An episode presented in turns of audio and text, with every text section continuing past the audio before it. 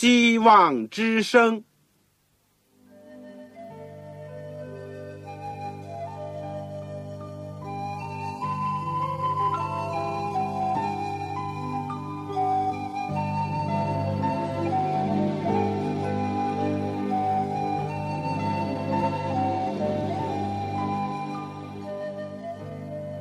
各位听众朋友，各位弟兄姐妹，欢迎您收听信徒培训这个节目。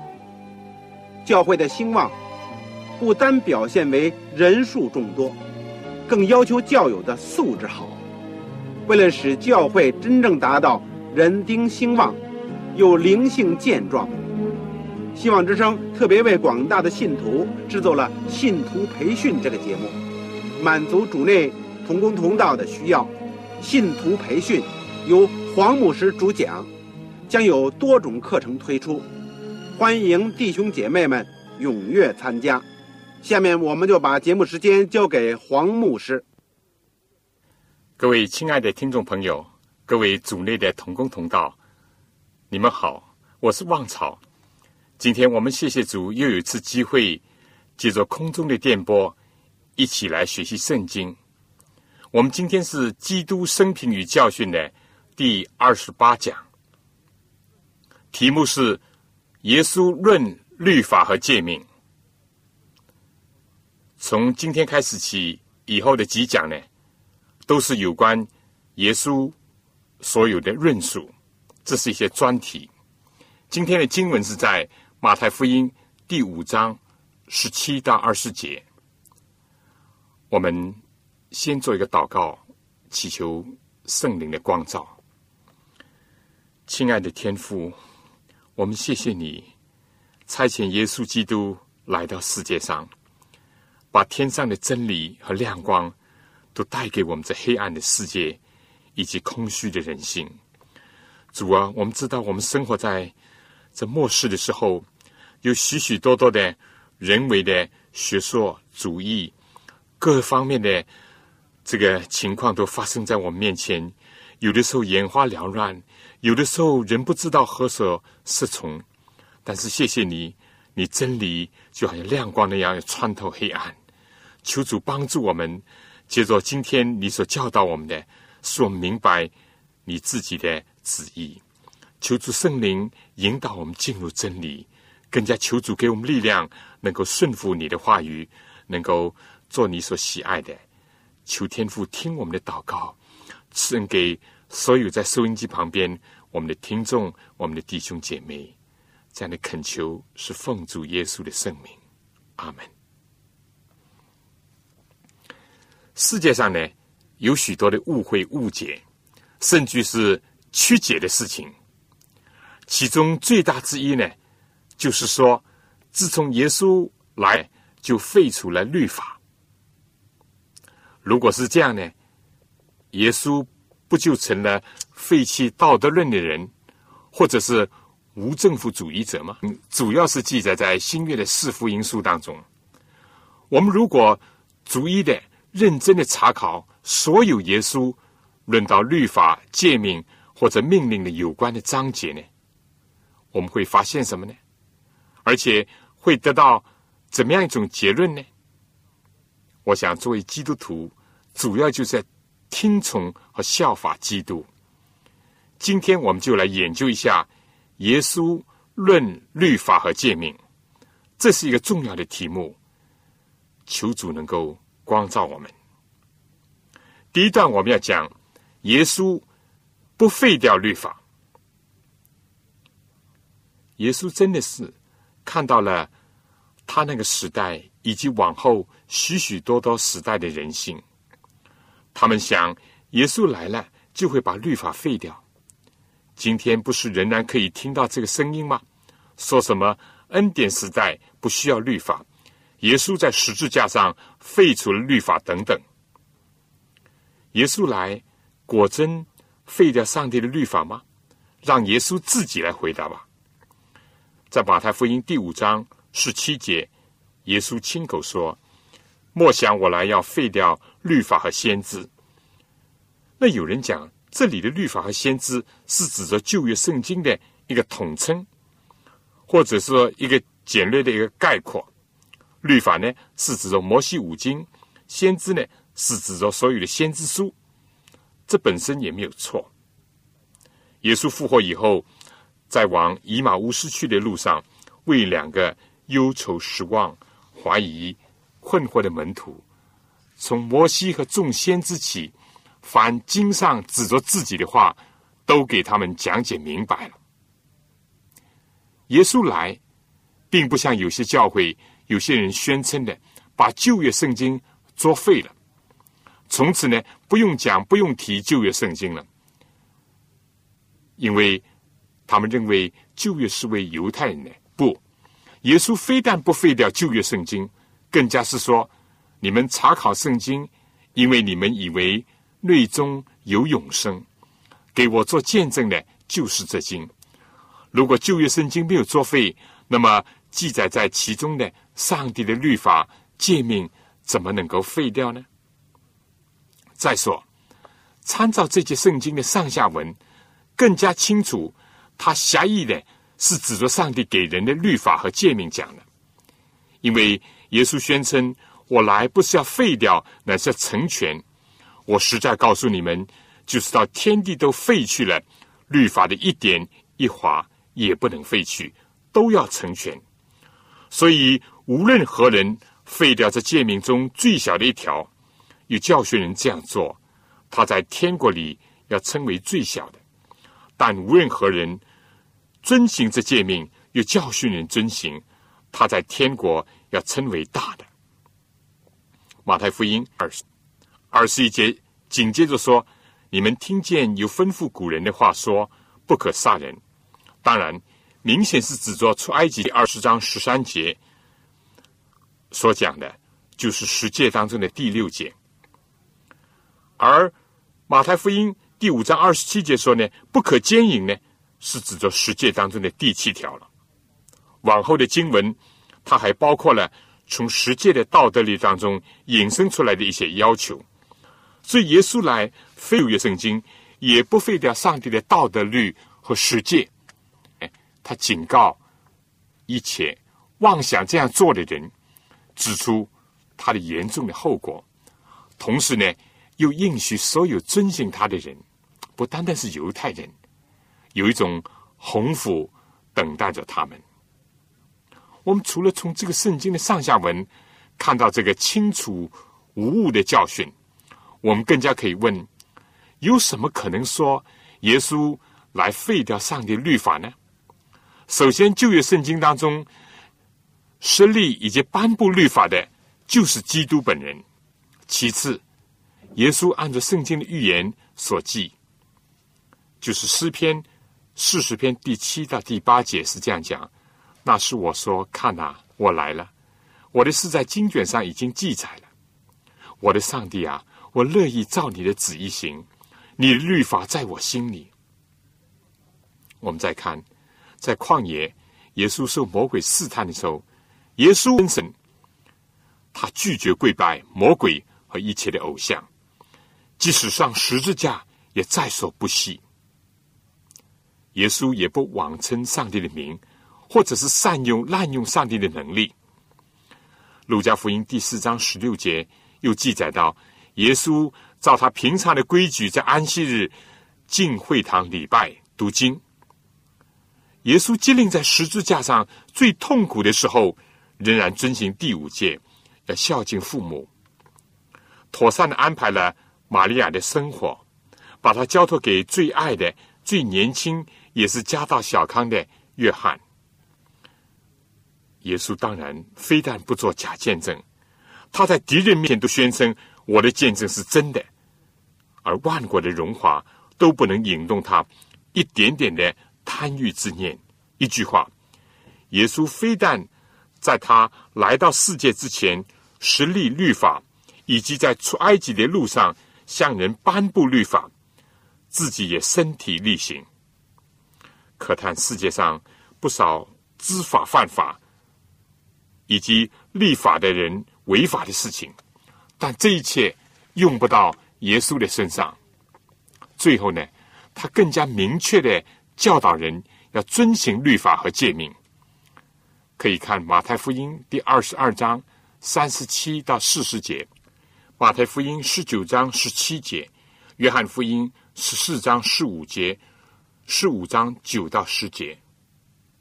人如果这样做呢？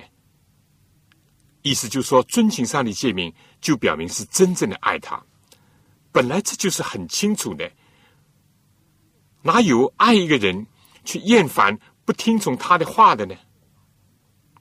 只有人提到保罗书信当中提到的人称义是因着信，不在乎遵行律法。罗马书三章二十八节又提到说，涂抹了在律例上所写攻击我们、有碍于我们的字句，把它撤去。钉在十字架上。我们说，今天虽然这些不是在本课的讨论的范围内，但可以先简单的说，人称义确实不是在乎遵行律法，乃在于信耶稣基督。但保罗紧接着怕人误会呢，他就讲：这样我们因信废了律法吗？断乎不是，更是坚固律法，高举律法。罗马书第三章三十一节，这是根据英文的译本。至于耶稣在十字架上所废除的，是指着什么呢？是指着一切献祭的条例以及割礼。正像圣经记载，当耶稣死的时候，忽然殿里的幔子从上到下裂为两半，所象征的，因为预表遇到了实体逾越节的羔羊。耶稣自己已经为人舍身流血，至于割礼的要求呢，已经不加在外邦人身上。圣经有明文的记载，《使徒行传》十五章耶路撒冷大会的决议。另外，保罗也讲到，受割礼不受割礼呢，都算不得什么，也无关紧要。要紧的是遵守上帝的诫命，要紧的是做新造的人。可以看。哥林多前书第七章十九节，加拉太书第六章十五节。第二呢，我们要讲的，非但耶稣不废掉律法，耶稣还成全律法。耶稣来不是要废掉旧约圣经所记载的律法，而是要成全律法。成全这个字在希腊的原文呢，含义是很丰富的，有实行、完成的意思。正是这样，耶稣来不是要破坏律法，而是要完全的实行它。成全呢，也有一种使得它成为真实的意思。犹太人按照人的遗传，在上帝律法当中增加了许多人为的繁文缛节，蒙蔽了他的真意和光辉。耶稣来呢，要使得他去除那些虚假的。要保存那些精良的，令上帝律法呢返回到它的真善和美的境地。第三呢，这里面要使人充分的了解明白呢，也是这个成全这一个字的一种含义。无疑的，耶稣阐明了律法的总纲以及每一个条款的精义。当一个律法师。要考考耶稣，就问到律法上的诫命哪一条是最大的呢？耶稣对他说：“你要尽心、尽性、尽意爱主你的上帝，这是诫命中的第一，且是最大的。”耶稣提纲挈领的把十条诫命的前四条的精神实质以及要求呢提了出来，而这这正是旧约生命记第六章第五节。第十章十二节、三十章第六节所提到的，他本来是犹太人所最重视的，但是到了耶稣的时代呢，很多人像今天一样，这个贪爱钱财、贪爱物质、贪爱人的荣耀，过于爱上帝。耶稣要人看到上帝的诫命，不仅仅是刻在石板上，或者写在皮卷上。而是要在人的心灵、意志、感情，甚至于表现在体力上。它的核心呢，就是基于爱，从爱出发来遵循上帝的诫命。但耶稣呢，并没有到此为止，他又说，其次也相仿，就是要爱人如己。在以色列这样一个国家，除了上述的世俗主义以外呢，另一个严重的倾向就是教条主义。它使人信仰和生活脱节，使上帝和人对立或者冲突。耶稣表明，爱上帝和爱人是一致的，互相印证的。爱上帝的必定要爱人，爱人的表明他也真爱上帝。爱上帝与爱人要统一，而不是对立。但是当时有些人呢，把这个应当奉养父母的钱财借口说呢，已经做了贡献，也就是说在宗教上的用途，结果呢就规避了孝敬父母的责任。耶稣说这是假冒伪善，爱人和爱自己要平衡。我们说不知道自爱的人也不会爱人。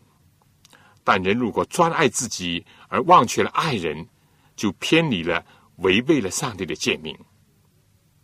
人不要单顾自己的事情，也要顾别人的事情。你愿意人怎么样待你，你也要怎么样待人。你怎么样爱护自己，也要怎么样的爱护别人。这就是律法和先知的总纲。保罗呢，日后也是这样的领受了主的教训的。罗马书第十三章第八到十一节就讲：凡事都不可亏欠人，唯有彼此相爱，要常以为亏欠，因为爱人的就成全了律法。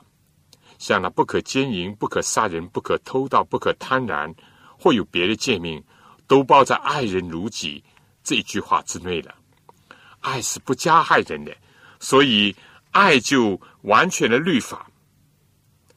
那位被称为“爱的使徒”的约翰，日后呢也领悟这个伟大的真理。他说：“不爱他所看见的弟兄，就不能爱没有看见的上帝。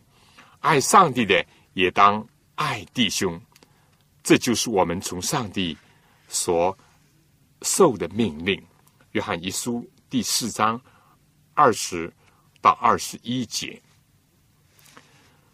耶稣呢，不但是阐明了律法的总纲，他对十诫当中许多的条呢，都做了精辟的解释。当犹太人认为他们，甚至唯有他们呢，才是敬拜独一的真正的民俗，耶稣却指出，一个人不能侍奉两个主，不是恶这个，就是爱那个；不是重这个，就是轻那个。您不能又侍奉上帝，又侍奉马门、钱财或者任何的人事和物，都可能成为人的上帝。只要人对这些事物顶礼膜拜，或者是专注于他们过于上帝的话，这些事物就成了人的上帝。就算没有有形的偶像，无形的偶像更加纠缠以及吸取人的心意和感情。今天不是不少青少年以歌星、明星、球王等等作为自己崇拜的对象吗？不是有更多人崇尚拜金主义或者名利至上吗？那么，耶稣对第三条诫命“不可妄称上帝的名”呢，是怎么讲呢？我们说，鉴于这个赌咒发誓是很常见以及容易犯的毛病之一，耶稣就教训人说。你们又听见有吩咐古人的话说：“不可背誓，所起的事总要向主谨守。”只是我告诉你们，什么事都不可起。你们的话是就说是，不是就说不是。若再多说，就是出于那恶者，借着上帝的圣名作假，就是违背这条诫命。那对于第四条诫命，就当纪念安息日。守为圣日，怎么样呢？面对一些人或是破坏安息日，而另外一部分，尤其是当时的犹太人、法利赛人的形式主义、教条主义，以律法主义的精神来遵守这条诫命，耶稣就指着说：人只是安息日的主，尊重主的也必定尊重主的日子，也就是安息日。同时呢，又阐发了。安息日是为人设立的，人不是为安息日设立的。马可福音第二章二十七、二十八节，耶稣又讲，在安息日做善事是可以的。耶稣把安息日诫命放在一个新的要求之下，所以我们这上面很清楚的看到，耶稣非但讲了十诫的总纲，耶稣也把第一到第四条诫命做了更加精辟、更加深刻的分析。所以我们必须要好好的。读圣经、研究圣经，而不能断章取义，更加不能曲解圣经。我们下面呢，就请听一首歌：求赐我圣经，求赐我圣经。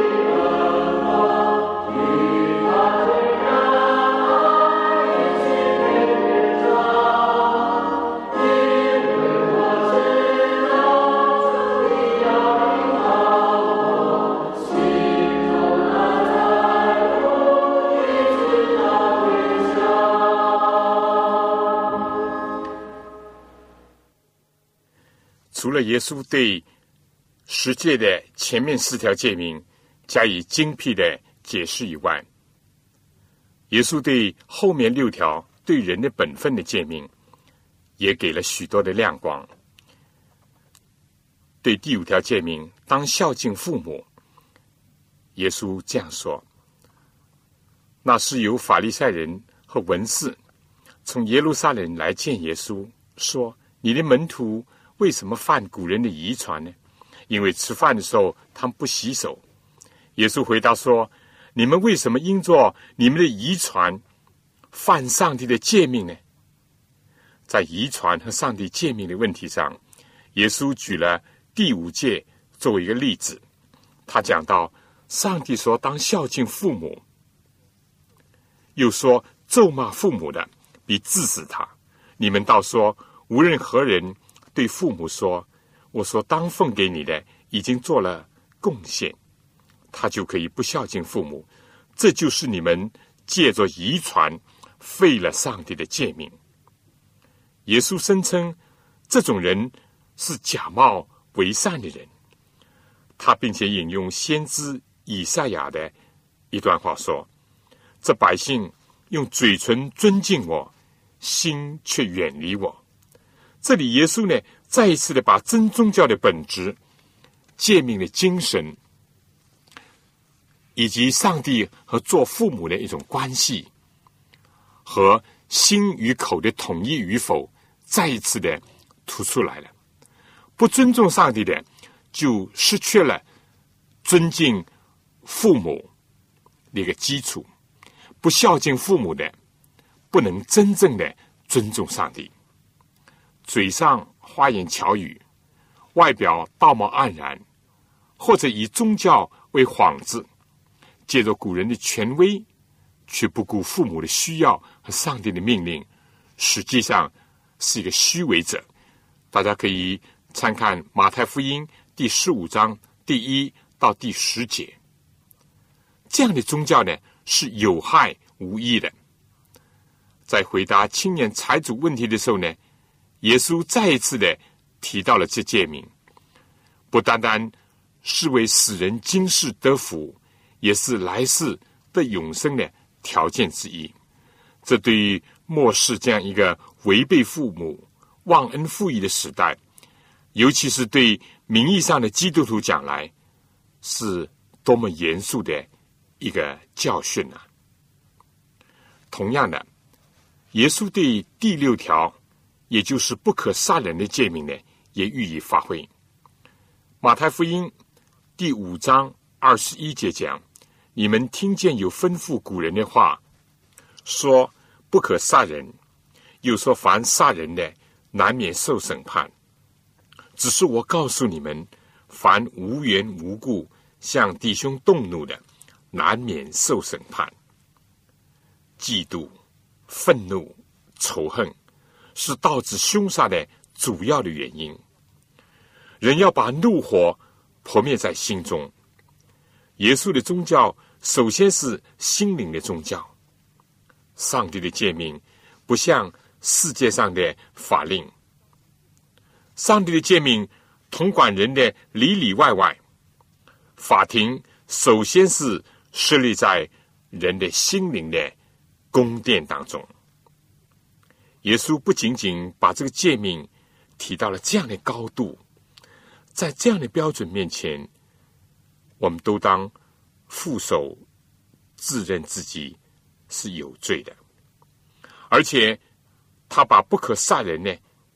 也提到了要与人和好的一个层面，并且把宗教的生活和现实的生活呢连接在一起，就把礼物留在坛前，先去同弟兄和好，然后呢来献礼物。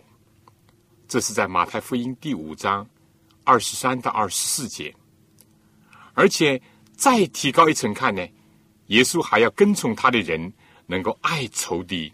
以及为逼迫他们的人祷告，《马太福音》第五章三十八到四十八节，要追求完全，像天父完全一样。同样的，耶稣也深刻的发挥了第七条诫命，也就是不可奸淫的这条诫命。耶稣说：“你们听见有话说不可奸淫，只是我告诉你们，凡看见妇女。”就动淫念的，这人心里已经与他犯奸淫了。大卫不是由于怀藏了好事的眼光，导致他人生的污点和巨大的不幸吗？耶稣教导说：“若是你的右眼叫你跌倒，就弯出来丢掉，宁可失去白体中的一体，不叫全身丢在地狱里。若是右手叫你跌倒，就砍下来丢掉，宁可失去白体中的一体，不叫全身下入地狱。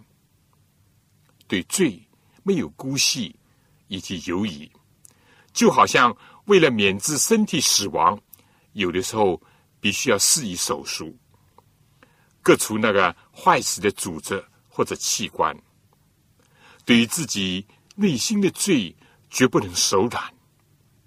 可叹我们世界上的人，往往是对付异己的时候呢，常常是心狠手辣；但对付自己的邪情恶欲呢，却是老开绿灯。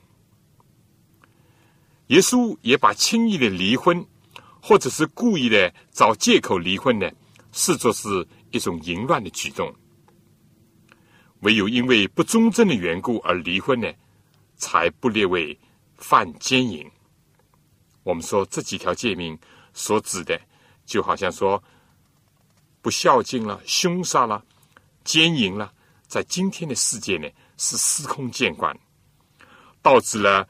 过去洪水密室的重大的因素呢，又在大大的发动。人的败落总归先在心中，然后再表现在外面。人的死亡总归先是道德的沦丧，而世界的毁灭呢，先是人自身的毁灭。那么，对于第八条诫命，不可偷盗，不可做假见证。以及不可起贪心等等诫命呢？耶稣有一次对犹太人曾经这样讲：“你们是出于你们的父魔鬼，你们父的私欲，你们偏要行。他从起初是杀人的，不守真理，因他心里没有真理。他说谎是出于自己，因他本来是说谎的，也是说谎之人的父。”主耶稣指出。这些贪欲、撒谎、做假见证，原来是撒旦的特性。他也曾说：“盗贼来，无非是要偷窃、杀害、毁坏。”约翰福音第十章第四节。魔鬼来救我们，或者世界上的人来救魔鬼，所得到的结果呢？无非是因为违背上帝的命令而承担恶果罢了。唯有基督来救我们，以及我们来救基督，那么我们就能够领受生命，以及从他领受更丰盛的生命。耶稣既然指出了律法的总纲，就是爱上帝、爱人，而且也几乎在每一条诫命上都超越了它字面的意义，提到了他的精神实质。以及属灵的含义，人仅仅拘泥于字句，或者以传统的应循的方式来守上的诫命是不够的。有个明显的事例，是一次有一位年轻人，他是当官的，也有很多的钱，但他并不满足于今世的名利，他到耶稣的跟前问耶稣说：“我该做什么善事？”才能得永生呢？耶稣对他说：“你为什么以善事问我呢？只有一位是善的。你若要进入永生，就当遵守诫命。”少年官就问：“什么诫命？”耶稣没有指其他的礼义上的诫命或者献祭的条例。耶稣清楚的是指着十诫这个道德律。谁知呢？少年就说：“这一切我都遵守了，还缺少什么呢？”耶稣就说：“你若愿意做完全人，可以去变卖你所有的，分给穷人，就必有财宝在天上。你还要来跟从我。”结果呢，那人忧忧愁愁的离开了。这故事记载在马太福音十九章十六。到二十二节，他从小就守诫命，为什么还没有心灵的满足呢？他虽然守了诫命，耶稣倒认为他不完全呢。原来这少年官守诫命的这个精神实质上有问题，他守的也仅仅是诫命的表面的字句，而耶稣要跟从他的人进入到诫命更深的含义当中去，这就是他来成全律法的某一种含义。今天，我们是不是真正的进入到爱上帝、爱人的，也可以说一个爱的这个经历当中去呢？下面，我想请大家听一首歌：你爱主吗？你爱主吗？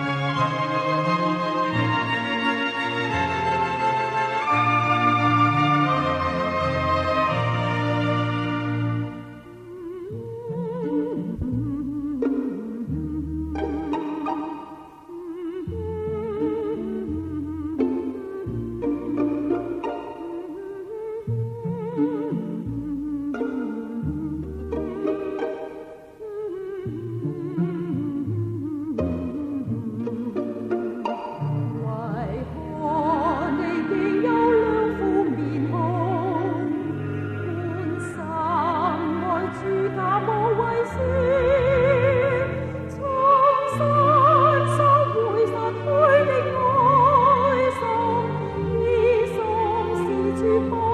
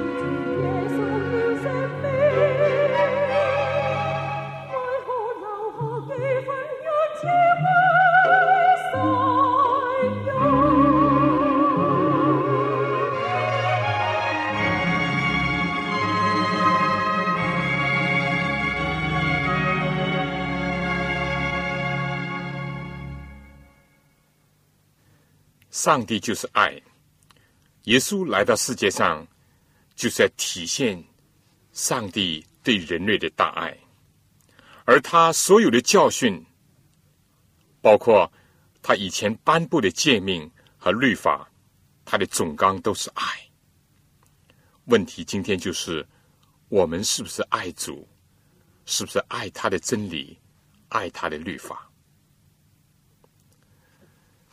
圣经又讲到有一次，耶稣呢指责法利赛人说：“你们这假冒为善的文字法利赛人有祸了，因为你们将薄荷、茴香、芹菜献上十分之一，那律法上更重的事就是公义、怜悯、信实，反倒不行了。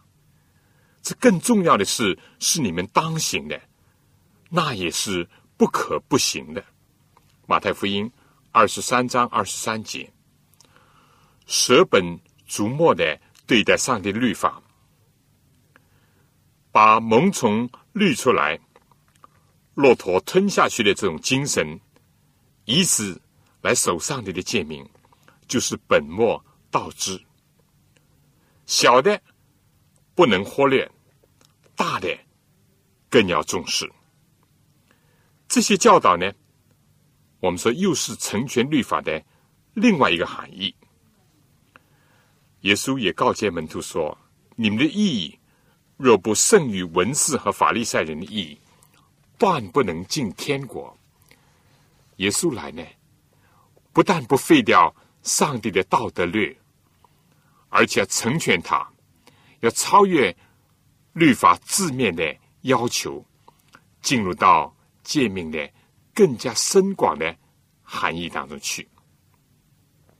第三，我们说耶稣非但不废掉十诫，耶稣非但成全律法，耶稣也赐给门徒新命令。约翰记载了，当这个叛徒犹大离开了以后，也就是离开了这个最后的晚餐的楼房。耶稣就对十一个门徒说：“我赐给你们一条新命令，乃是叫你们彼此相爱。我怎样爱你们，你们也要怎样相爱。”约翰福音十三章三十四节，在犹大和十一个门徒之间呢，没有彼此相爱的基础和可能。但对于其余的门徒，几乎个人。都有不同的缺点或软弱，但他们都要接受主耶稣的新命令，也就是要彼此相爱。爱上帝、爱人呢，原来是世界的中心。那么主这个命令又新在哪里呢？这同一位使徒在书信当中说：“亲爱的弟兄啊，我写给你们的不是一条新命令，乃是你们从起初所受的旧命令。”这旧命令就是你们所听见的道。再者，我写给你们的是一条新命令，在主是真的，在你们也是真的。因为黑暗渐渐过去，真光已经照耀。约翰一书第二章第七到第八节，怎么理解耶稣的命令是既新又旧，既旧又新呢？十条诫命的字句。无非是旧的，并没有更改。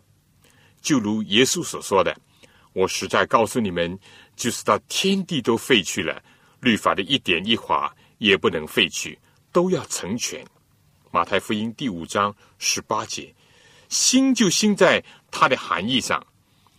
耶稣把人蒙蔽在上帝律法上的尘埃呢，都扫除了，并且投射了新的光芒。除了上述的耶稣讲的律法的总纲以及每一条的经义以外，圣经也说，上帝与人所立的新约，就是要把诫命、把律法放在他们的里面，写在他们的心上。耶利米书第三十一章三十三节，从此呢，律法和诫命不仅仅留在石板上，或者像法利赛那样。绣在衣服的坠子上，而是要写在人的心灵里面。耶稣呢，又把这个彼此相爱放在什么的背景下呢？就说我怎么样爱你们，你们也要怎样相爱的背景下。约翰的书信当中又说：“主为我们舍命，我们从此就知道何为爱。我们也当为弟兄舍命。”约翰一书第三章十六节，而罗马书第五章第八节呢，也有同样的意思。当我们不知道或者没有进入到这个新的启示、新的亮光、新的水准时，那么无疑这个律法对我们讲来就好像是新的一样。但其实呢，诫命和律法还是旧的，不过是来到了一个新的境界。这里讲主为罪人舍命，也是一件空前绝后的，或者是说是绝无仅有的一个事件。正像保罗说：“为一人死已经是少有的了，为人人死或者是有敢做的，唯有基督。”在我们还做罪人时候为我们死，上帝的爱就再次向我们显明了。另外呢，罗马书也讲到，上帝既不爱惜自己的儿子，为我们众人舍了，岂不把万物和他一同白白的赐给我们吗？这也是新的启示。而要我们彼此相爱呢，要爱的像主为我们舍命那样，这就。更加的是新的诫命了，新的要求了，非但在之上达到了一个新的水准，而且叫人要以爱看得见的人作为爱看不见的上帝的一种表示，这个也是一种新的亮光。所以这样看来呢，我们既可说上帝的律法实践一直是旧的，没有改变的，也不可以改变的，但又可以说它一直是新的。发展的，随着圣灵的光照，随着自己虚心的领受和不断的进入真理，随着我们对基督的大爱的舍命的爱的更深的了解，上帝的律法对我们就是万古长新的。甚至像耶利米哀歌第三章二十三节所说：“每早晨，这都是新的。”最后呢，我小结一下：以上学习了记载在四福音书当中的有关耶稣论述上帝律法和诫命的所有的经文。我们首先就知道，第一，耶稣不废掉上帝给人的道德的律法，虽然祭祀的条款和一切的法规呢，确实是废止了。第二呢，我们讲到。耶稣成全了律法，首先是借着他自己的身体力行，以及教导关于律法的精义、律法的爱神爱人这个总纲，以及他的本质。第三呢，耶稣也是叫人不要要拘守字面，或者安于满足于教条主义，或者是表面的遵守，实质上呢。是没有守，或者是守人的遗传，却废了上帝的诫命。所有这些，都是表明了耶稣要怎么样的成全律法，而且呢，耶稣成全了上帝的实践，他所有的义呢，也要加给一切相信他的人。这也是包含在这个成全律法的含义里面。另外一点呢，我们今天也研究了，耶稣确实是在旧的字句以及基础上呢，注入了新的含义和新的要求。他的要求是公正的，因为他先为人舍命，他也要我们为弟兄舍命。正如他怎么样爱我们，我们也要怎样彼此相爱。只有超过字句。胜过文字法利赛人的意义，才是盟主的悦纳，才是接受主的新命令。我们说，在律法的问题上，爱上帝的就要遵行他的命令，这是不可动摇的一点。要进入永生的，也必须要奉行他的诫命。这也是圣经和主耶稣的教训。不守诫命或者只守人的遗传，算不得真正侍奉和敬拜上帝。甚至于这样做还是枉然的。但是呢，如果遵循他的律法，我们要知道，不是换取永生的一种功劳或者是代价，因为耶稣讲，我们的意义如果不胜于文士和法利赛人的意义，也同样是不能蒙上帝悦纳的。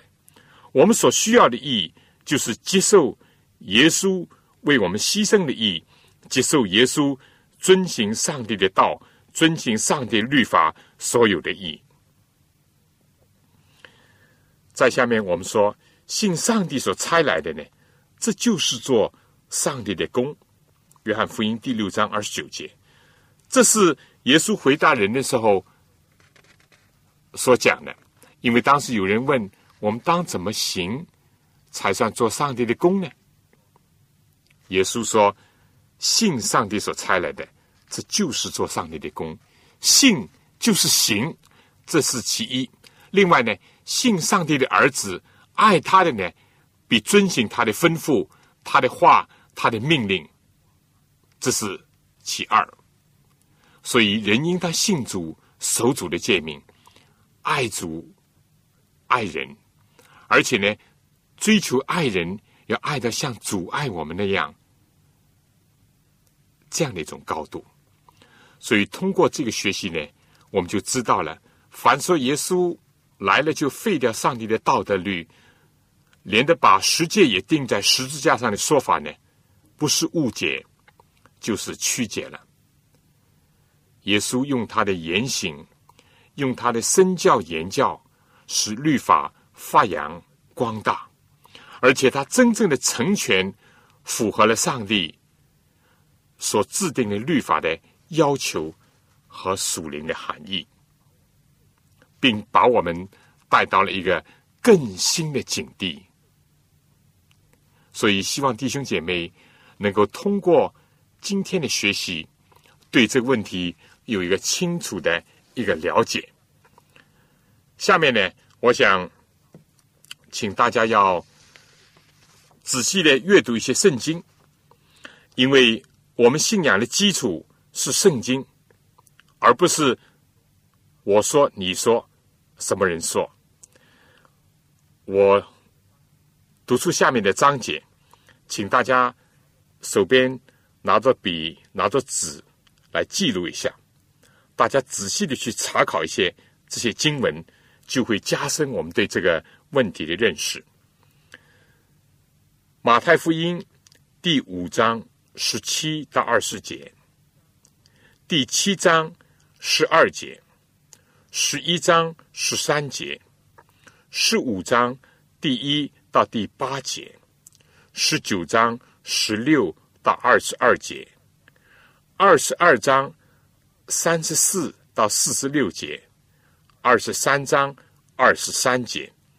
这是耶稣论律法和诫命的，在马太福音里面我们可以查考的一些经文；而在马可福音里面呢，第七章第一到二十三节，第十章十七到二十二节，十二章二十八到三十四节；而路加福音呢，路加福音第十章二十六到二十八节，第十八章。